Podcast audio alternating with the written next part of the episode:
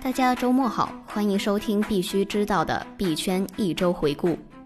首先给大家分享一个好消息，咱们蜜蜂茶正式上线微信币价预警功能，一分钟完成绑定，实现聊天盯盘两不误。详情可以关注微信公众号“蜜蜂茶”，或者登录蜜蜂茶官网蜜蜂茶点 com 进行了解与体验。今天将给大家回顾三件在过去一周内占据了热门话题的币圈事儿，分别是中国人民银行主导开发的数字货币 DCEP 正式内测，区块链媒体小葱因资金流问题宣布关闭。Libra 协会发布2.0版本白皮书。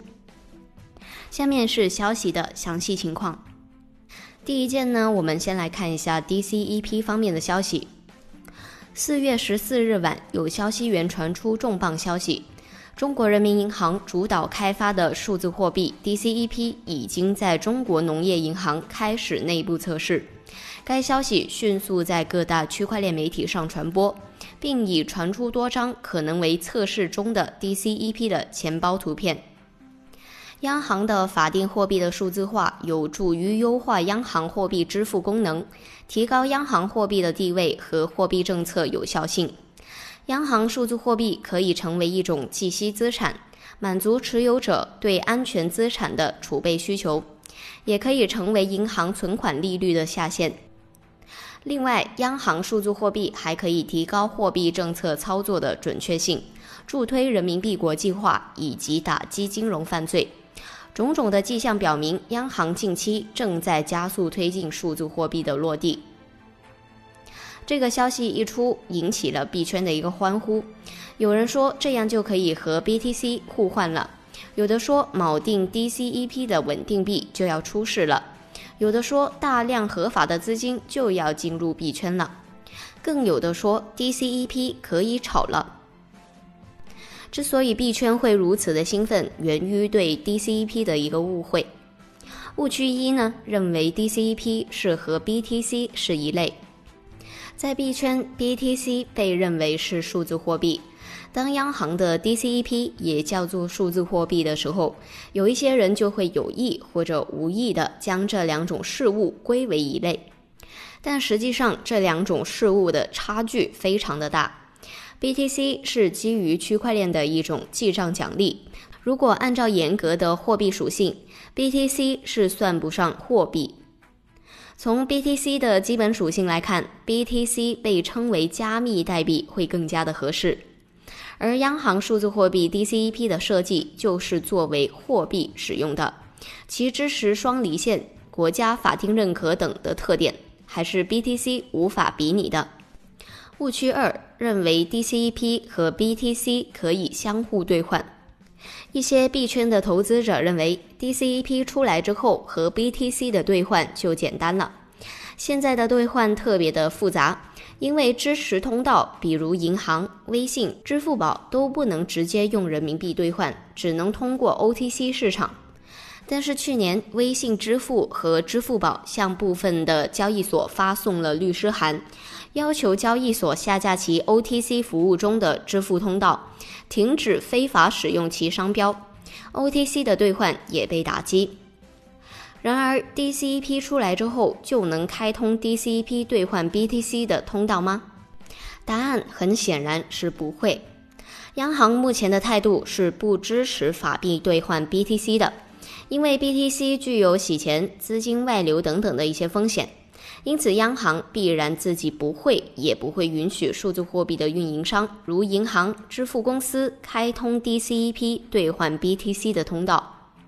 并且根据 DCEP 的设计，其具有穿透式的监管能力，其对非法违规行为的交易监管更加的便捷。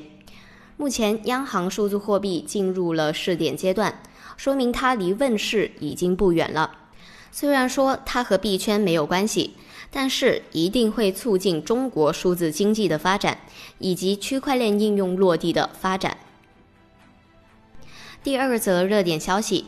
和区块链媒体小葱 APP 相关。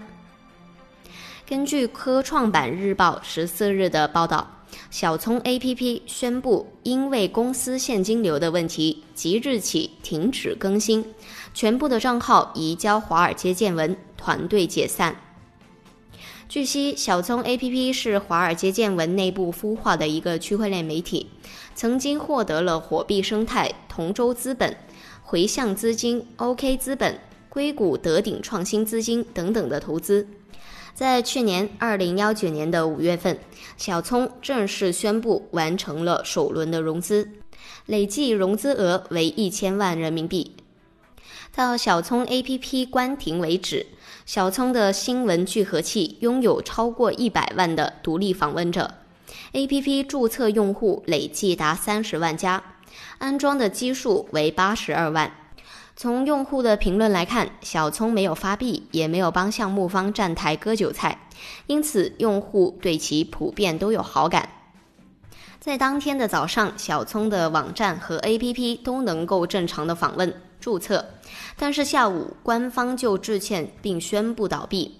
目前关于其对外宣称的因资金流问题所致的这个理由，行业内众说纷纭。有一种说法是，小聪倒闭与华尔街见闻2019年中被封有直接的原因。被封后，小聪的流量减半，也遇到了再融资困难。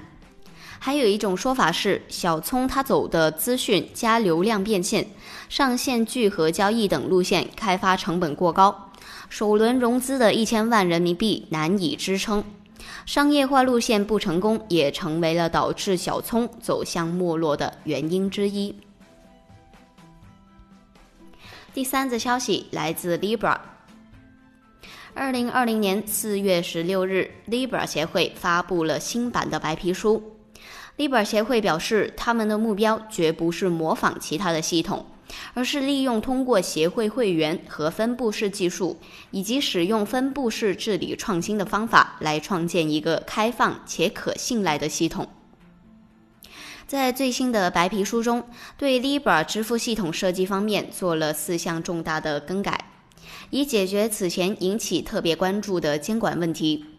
涉及的这四个方面分别是。一、锚定单一法币；二、强合规；三、放弃无许可公链计划；以及四、增强储备管理保护措施。其中，放弃无许可公链计划成为了业内关注的焦点。要知道，在去年的六月份发布的首版白皮书中，Libra 曾经提到计划通过五年的时间完成向无许可系统的转变，实现完全的去中心化。一时引起了全球的热议。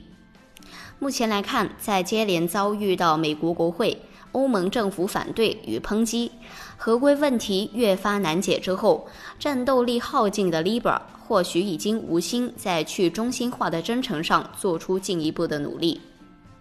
新版的白皮书的发布，或许意味着 Libra 已经决心在合规的庇护下而生，即使要背离最初的无政府理想。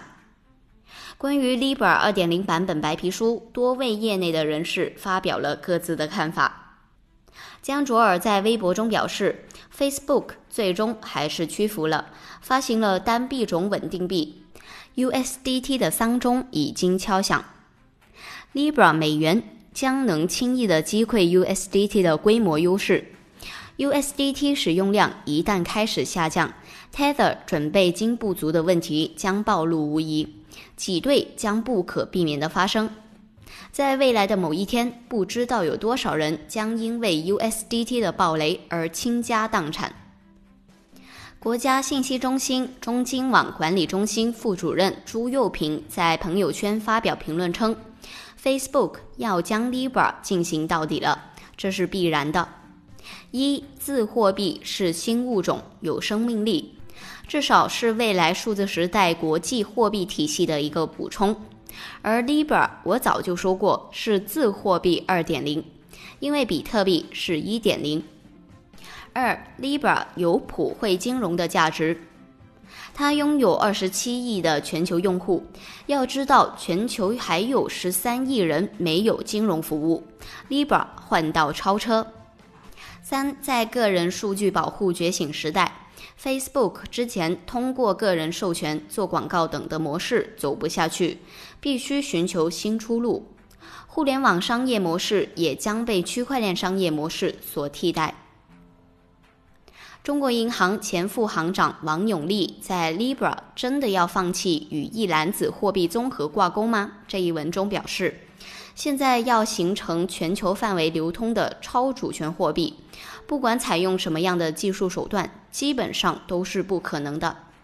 对于一些致力于打造国际清算体系的大型机构而言，即使要运行自己的数字货币，可能分别推出与各国货币等值挂钩的代币，并主要在该国使用，比直接推出与一篮子货币按比例综合挂钩统一的无国界货币更具可行性。这种与一篮子货币综合挂钩、打造超主权货币的设想，违反货币发展的逻辑与规律，是不可能成功的。Libra 做出这样的重大调整，早就是命中注定。不过，即使其改为与单一货币挂钩，其实际运用的空间和价值依然存在很大疑问，不可能颠覆和取代法定货币体系。美国国会议员 DTX 称，Libra 新版的白皮书并未改变其证券的属性。新版 Libra 仍然从一篮子货币中获得价值，这一篮子货币可能会因为 Libra 协会的变化而改变，因为协会将 Libra 的价值与第三方锚定，即豪威测试下的一种证券。回顾完以上的三件事之后，最后我们来看一下大 V 们对近期的行情怎么看。最近市场炒作国家区块链服务网络 BSN 支持以太坊 EOS 公链接入相关的一些消息，带动了币市整体出现了短暂大幅拉升的情况。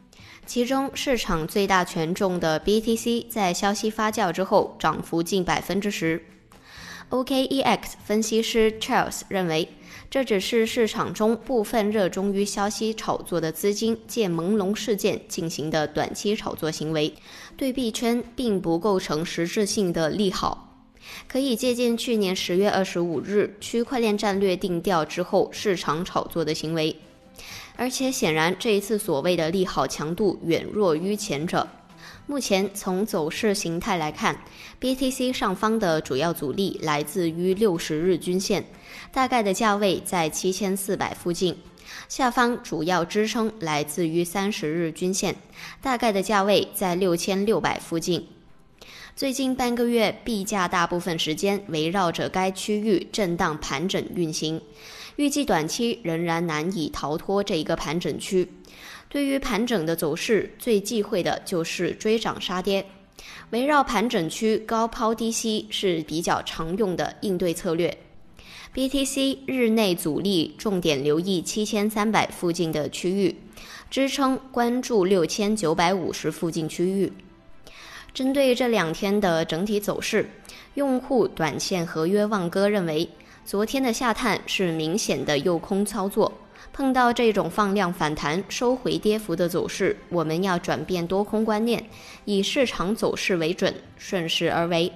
目前的价格已经逐渐的稳定在七千上方，多头占据优势，局势处于蓄能姿态。今天的内容到这里就播报结束了。如果您认为这过去的一周币圈还有其他特别重大的事情需要我们关注，欢迎在下方评论告诉我们，我们下期再见。